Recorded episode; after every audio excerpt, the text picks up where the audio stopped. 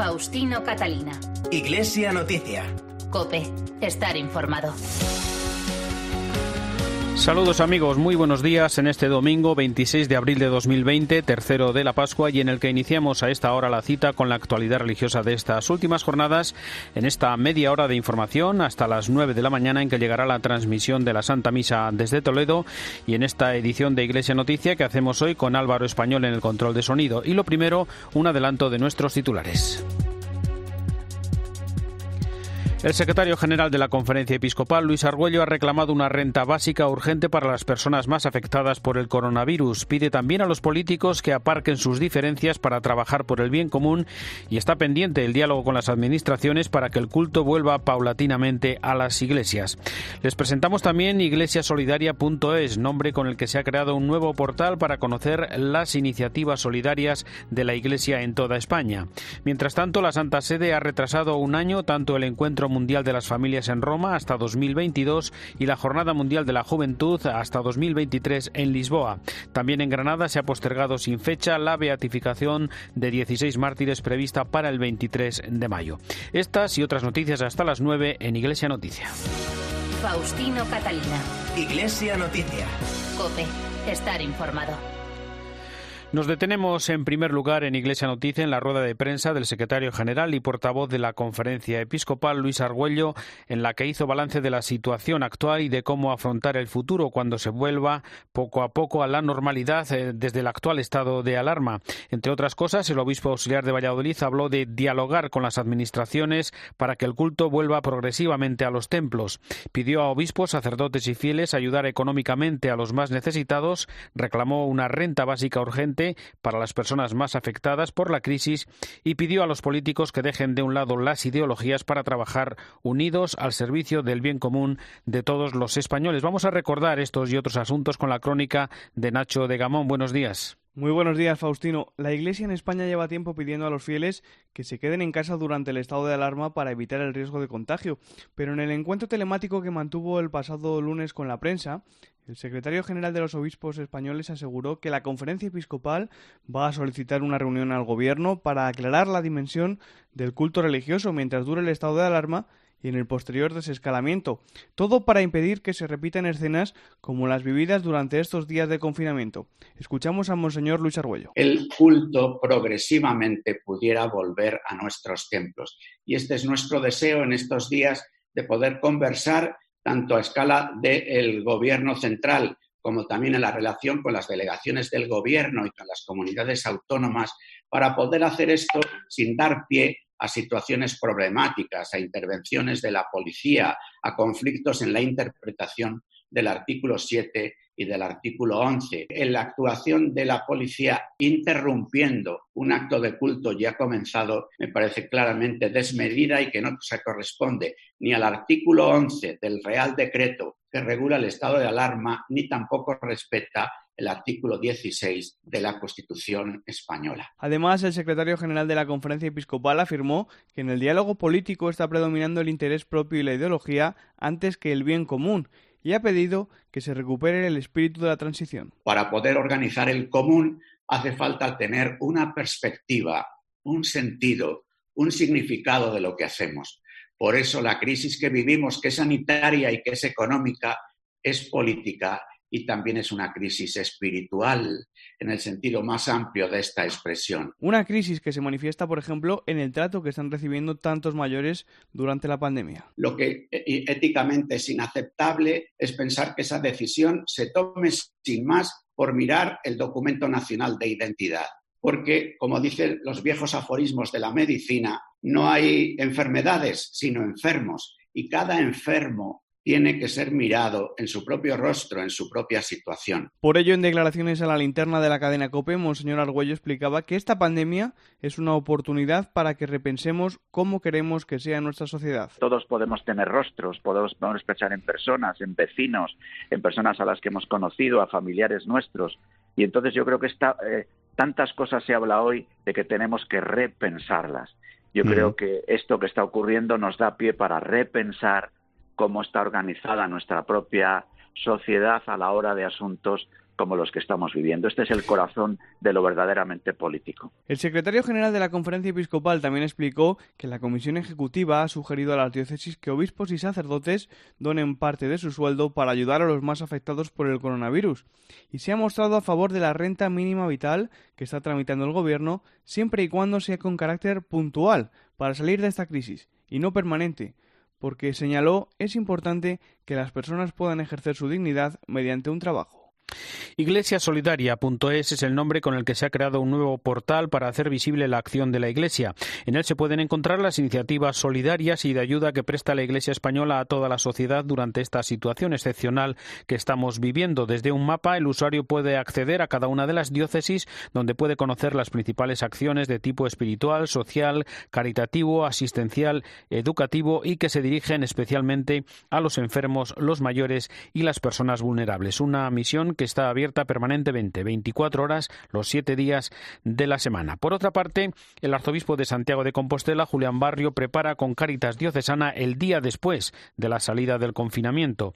Se trata de planificar cómo afrontar la pérdida de miles de puestos de trabajo que habrá que abordar con la ayuda de las entidades sociales y de los diocesanos, en la medida de sus posibilidades. Cope Santiago, Patricia Iglesias, buenos días. Buenos días. El arzobispo de Santiago dice en su misiva que estamos en momentos en los que debe prevalecer la generosidad, asumiendo la corresponsabilidad en el sostenimiento de la Iglesia y en la solidaridad con los pobres de cerca y de lejos. Monseñor Barrio invita a mirar a los demás con los ojos del corazón para que nadie se quede atrás a causa de la crisis del coronavirus. Por eso hace una llamada a todos los diocesanos y a las personas de buena voluntad pidiendo su colaboración económica en la forma que se pueda. Don Julián Barrio explica que están llamando a las puertas de Cáritas familias y personas que se sienten agobiadas económicamente. Estamos percibiendo ya la crisis, subraya, en un momento en el que los ingresos de las parroquias no es que hayan descendido, es que no ha habido ingreso alguno desde que empezó la alarma sanitaria. De ahí esa llamada a un esfuerzo solidario especial a través de la Administración diocesana, las parroquias o el portal www.donoaimiglesia.es. El arzobispo de Santiago expresa además su dolor por los fallecidos a causa del coronavirus y su cercanía a las familias de las víctimas y a su sufrimiento por no haber podido dispensarles la despedida que les hubiera gustado. Y nos vamos ahora hasta Barcelona para conocer más iniciativas eclesiales con Yolanda Canales. Musén Joan Ubach, rector de la parroquia de San Oleguer de Barcelona, dice que la Iglesia se desvive en estos momentos tan complicados y quiere ser también una voz amiga que acompañe en la soledad. Ha recordado que han tenido que agudizar el ingenio, se han recurrido a las nuevas tecnologías para acercar la vida parroquial a los creyentes, en una situación, además, dice, en la que se ha activado la solidaridad y en la que todos los que forman parte de la Iglesia, como sacerdotes o diáconos, por ejemplo, se esfuerzan para estar presentes allí donde los necesitan. También desde los sanatorios, con ese servicio de acompañamiento a las familias en situaciones a veces precarias, también en hospitales, pues acercarnos a los enfermos. Miramos de visitar también las casas y las residencias cuando se permite, tenemos los equipamientos necesarios para acompañar, para administrar el sacramento de la unción. Destacaba también el papel de los voluntarios, voluntarios como Cristina Matut, que lo hace desde un servicio de distribución de alimentos del Archiprestazgo de la Sagrada Familia. Han tenido que cambiar su rutina, su forma de trabajar. Ahora reparten lotes ya preparados y cargan al máximo sus agendas para poder llegar a todos los que los necesitan, que son muchos. En estos momentos la emergencia social es tan grande que nos hemos visto obligados a forzar las agendas para poder atender a todas las familias que nos envíen los servicios sociales en el mínimo tiempo posible. Y es que muchos de los voluntarios tienen más de 70 años, están confinados y la decena que queda tiene que organizarlo todo. En Murcia ha abierto sus puertas el economato Galilea en el que eh, con la ayuda del ayuntamiento de la capital se ayuda a las personas más vulnerables completando así la labor de cada día de las caritas parroquiales. Cope Murcia, Pablo Pascual. La crisis del coronavirus ha provocado que estén aumentando las peticiones de ayuda a Cáritas. La principal demanda es la necesidad de alimentos. Por eso Cáritas ha abierto un nuevo economato en la ciudad de Murcia. Se llama Galilea. Podrá alimentar a 100 familias al día. Reparte alimentos frescos y congelados, productos de higiene y limpieza a las familias más vulnerables. El secretario general de Cáritas Murcia, Juan Antonio Illán. Llegar mejor en estas ayudas en especie, donde las ayudas de alimentos puedan tener una alimentación más variada, todo tipo de productos, frescos, más no perecederos, de, higiene, también alimentación infantil, temas de limpieza. Bueno, yo creo que sí que está haciendo un esfuerzo, más de 70 voluntarios de, de Caritas van a participar en, este espacio ha habido una colaboración muy significativa de diferentes empresas, de Forner, que se nos puso a disposición desde el primer día. Podrán acudir a este economato los usuarios de Caritas y las familias derivadas por servicios sociales del Ayuntamiento de Murcia. El Cabildo de la Catedral de Burgos se ha adherido a un manifiesto de 141 organizaciones de 11 países en el que piden trabajar con generosidad y responsabilidad para que ninguna persona se quede atrás en la salida de esta crisis. Cope Burgos, Sergio Corral. El Cabildo de la Catedral de Santa María de la capital burgalesa se ha unido a más de 140 organizaciones de 12 comunidades autónomas y 11 países para defender una salida colectiva a la crisis derivada de la pandemia del COVID-19, bajo el título Ideas, compromisos y propuestas desde un nuevo estilo de las relaciones para el futuro de nuestras organizaciones y nuestra sociedad. Los firmantes del manifiesto comparten propuestas que ya han llevado a la práctica con éxito durante más de dos décadas para dar respuesta a una crisis sin precedentes. La primera premisa es no dejar a ninguna persona atrás en esta crisis, por lo que abogan por trabajar con transparencia y responsabilidad pensando siempre en las personas. Además, defienden el trabajo desde lo colectivo, construyendo redes, enlaces, puentes y caminos de manera que en el lugar del sálvese quien pueda, vamos a apostar, dicen, para que no salvemos todos unidos, profundizar en la autogestión de las organizaciones para que la libertad y corresponsabilidad y las decisiones conjuntas sean la seña de identidad del día a día. Algunas aportaciones también al debate social como aprovechar esta experiencia para hacer frente de manera decidida a la emergencia climática y evolucionar hacia una globalización desde lo local son algunos de los temas para el debate social que proponen también desde estos 140 colectivos y organizaciones. El obispo emérito de Jaén, Ramón del ha recibido el alta hospitalaria tras unos días ingresado, así como el obispo de Ávila, José María Gil Tamayo, que continuará la convalecencia en su domicilio tras agradecer la labor del personal sanitario y mostrar su cercanía a todos cuantos sufren la enfermedad. Y hasta la diócesis castellana nos acercamos porque allí Caritas realiza un acompañamiento telemático y telefónico para responder a las necesidades básicas, emocionales o educativas de muchas familias. Nos lo cuenta Ausi Rueda. Los medios digitales están siendo herramientas fundamentales para continuar con este trabajo del programa de infancia, juventud y familia de Caritas Diocesana de Ávila. En este tiempo de estado de alarma, este programa ha llegado ya a más de 200 personas a través de 650 intervenciones en Ávila. Intervenciones que pasan en un primer momento por el acompañamiento emocional a las familias y a sus hijos, que se ven inmersos en una espiral tanto de pobreza como de falta de esperanza. El fin último es reducir el impacto psicológico y social de esta crisis, porque sin duda nos alimentamos de comida, pero también de esperanza. Y por eso Caritas quiere que todas esas familias nos sientan más cerca que nunca, haciéndoles saber que la Iglesia no les va a fallar. Pero además de este acompañamiento, también se ofrece una labor de apoyo escolar. Eso sí, no está resultando nada fácil porque hay familias en las que en muchos casos ni siquiera hablan nuestro idioma se avergüenzan incluso por no saber ayudar en las tareas de nuestros hijos o en un entorno en el que no se sabe si se va a comer al día siguiente se están desentendiendo de las tareas escolares de sus hijos. Por tanto, ante la dificultad se quiere poner en valor el trabajo encomiable de los trabajadores sociales y también de los voluntarios con los que cuenta Cáritas Diocesana de Ávila. Y este último domingo de abril se celebra tradicionalmente la romería de Santa María de la Cabeza, la más antigua de España. En esta ocasión, la Eucaristía se podrá seguir esta misma mañana a través de la televisión autonómica Cope Jaén, Antonio Agudo. La romería de la Virgen de la Cabeza es la más antigua de España. Sus orígenes se remontan a siete siglos atrás e incluso llegó a ser glosada ya por Miguel de Cervantes en una de sus obras. Una romería que reúne cada último domingo del mes de abril a cientos de miles de peregrinos en la Basílica Menor del Cerro del Cabezo, que se levanta en el corazón del Parque Natural de la Sierra de Andújar y que este año no podrá celebrarse por culpa de la pandemia. Aún así, los devotos de la Morenita, como popularmente se conoce a la Virgen de la Cabeza, podrán citarse con ella a través de la televisión, ya que la misa, presidida por el obispo de Jaén, Monseñor Rodríguez Magro, será televisada por Canal Sur. Este domingo, a partir de las diez menos cuarto de la mañana, estará en el aire un programa que va a continuar al finalizar la retransmisión de la Eucaristía. Eso sí, hay que advertir de que debido al estado de alarma provocado por el COVID-19, los programas serán a puerta cerrada y sin público, por lo que no está permitida la subida al Cerro del Cabezo. Y desde Jaén nos acercamos hasta Córdoba, donde su obispo Demetrio Fernández ha recordado a las familias su derecho a reivindicar la presencia de un sacerdote en el momento de la muerte y del sepelio, como reconoce la legislación del estado de alarma. La delegada de Medios de Comunicación de la Diócesis de Córdoba es Natividad Gavira. Buenos días. Buenos días. Vivimos una situación inédita en relación a los difuntos. El obispo de Córdoba es consciente de cómo agradecen las familias la compañía en estas circunstancias tan complicadas de un sacerdote. Sin embargo, el prelado advierte que en este tiempo de pandemia se han retraído la colaboración de las funerarias, que en estos momentos tienen la tentación de no colaborar, quizás por la saturación del servicio. La situación actual de la pandemia ha multiplicado el número de muertos, que además de morir en la soledad, y sin familiares cercanos, son conducidos a prisa al cementerio para su sepelio o cremación sin apenas acompañamiento de la familia. El obispo añade que más tarde podrán celebrarse los actos comunitarios debidos, pero ahora, en el momento de la muerte y del sepelio, invita a las familias a reclamar la presencia del sacerdote, como reconoce la legislación del estado de alarma. Por eso se pone a disposición un número de teléfono y una dirección de correo electrónico para solicitar esa presencia de un sacerdote desde el obispado en caso de que el párroco no pudiera acudir por alguna circunstancia.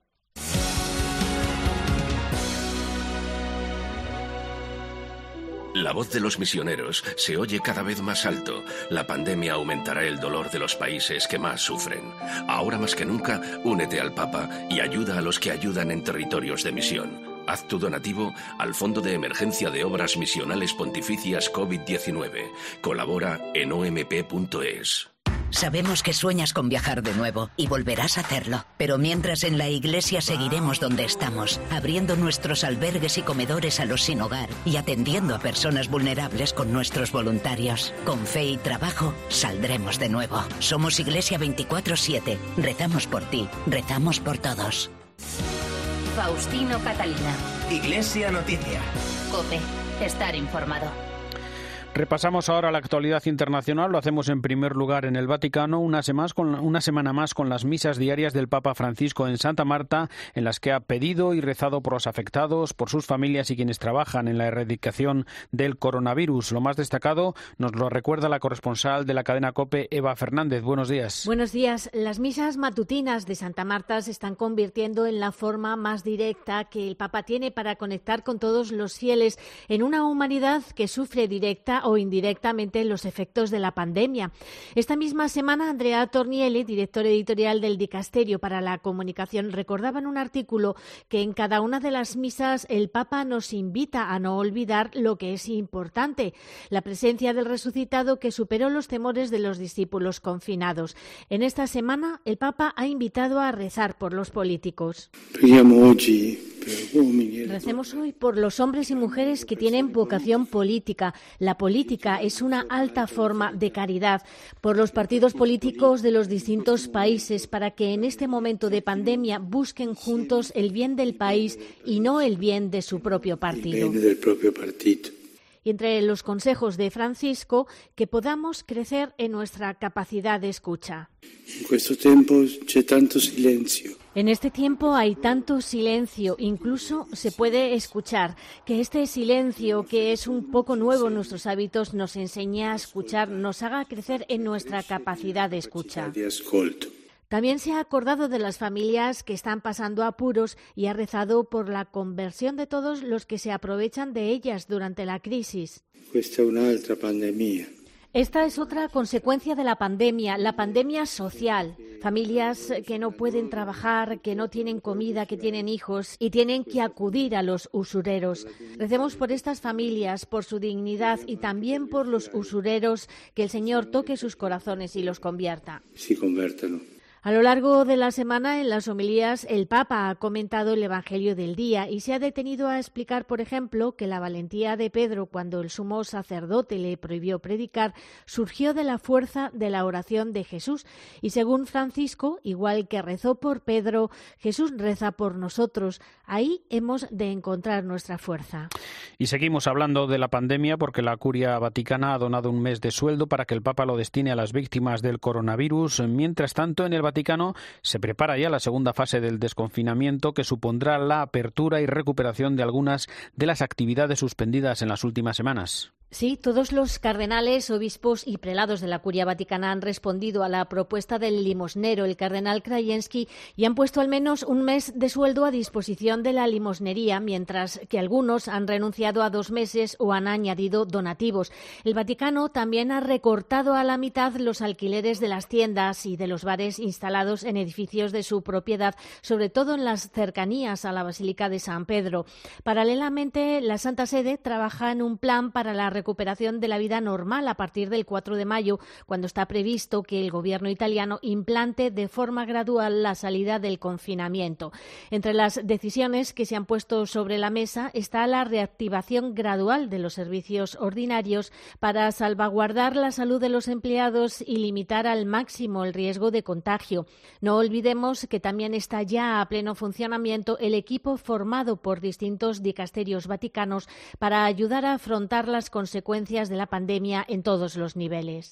Y recordamos, Eva, que en la audiencia del miércoles Francisco se detuvo en la celebración del Día Mundial de la Tierra. Además de una invitación a la conversión ecológica, hizo un llamamiento a restaurar la armonía en la casa común, con la gente, con el prójimo y con los más pobres desde el convencimiento de que la Tierra no es un depósito de recursos para ser explotada. Tal como refleja en su encíclica Laudato Si, el Papa recordó que el planeta no es un depósito de recursos que explotar y los hombres hombres hemos pecado contra la tierra, contra el prójimo y, en definitiva, contra el Creador.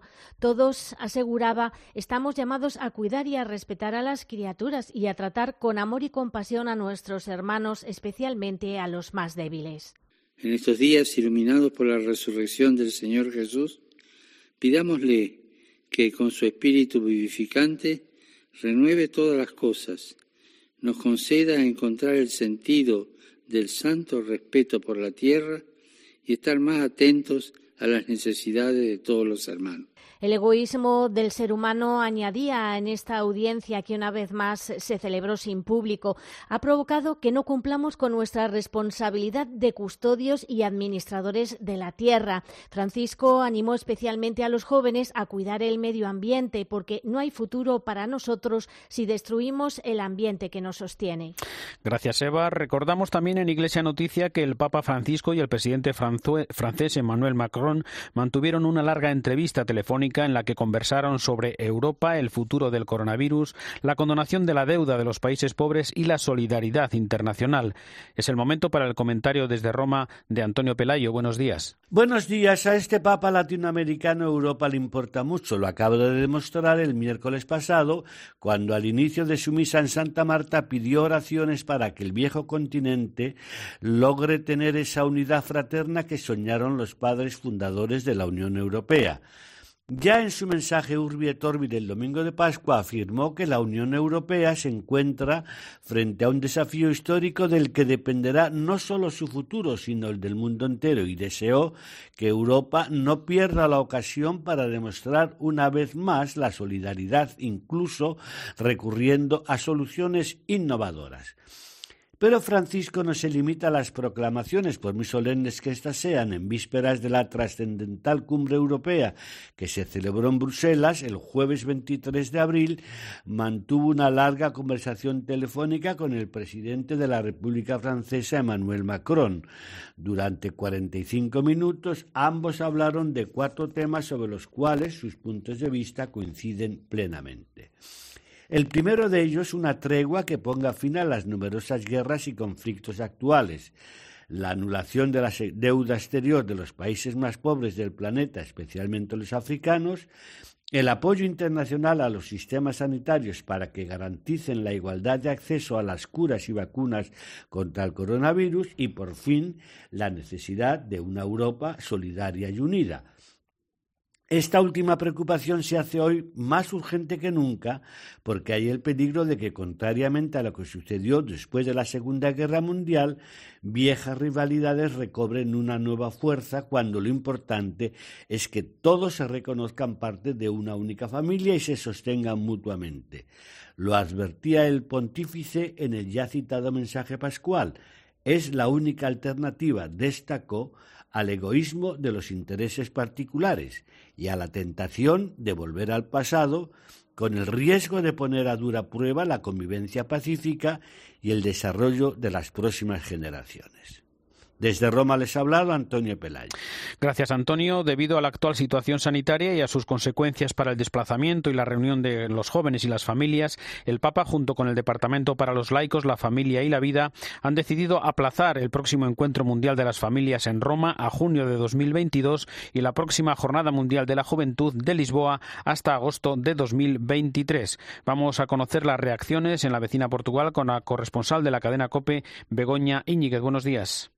Muy buenos días. El pasado martes, horas después de que el Vaticano confirmase que la Jornada Mundial de la Juventud de Lisboa, que se iba a celebrar en agosto del próximo año, se retrasó un año hasta 2023, la Conferencia Episcopal Portuguesa y el Patriarcado de Lisboa quisieron lanzar un mensaje de tranquilidad y esperanza a los jóvenes de todo el mundo en boca de don Manuel Clemente, el presidente de la Conferencia Episcopal USA y cardenal patriarca de Lisboa, a quien escuchamos. Era previsible desde que la pandemia se manifestó con esta intensidad y sabiendo que vamos a tener que esperar hasta que, que haya una vacuna disponible.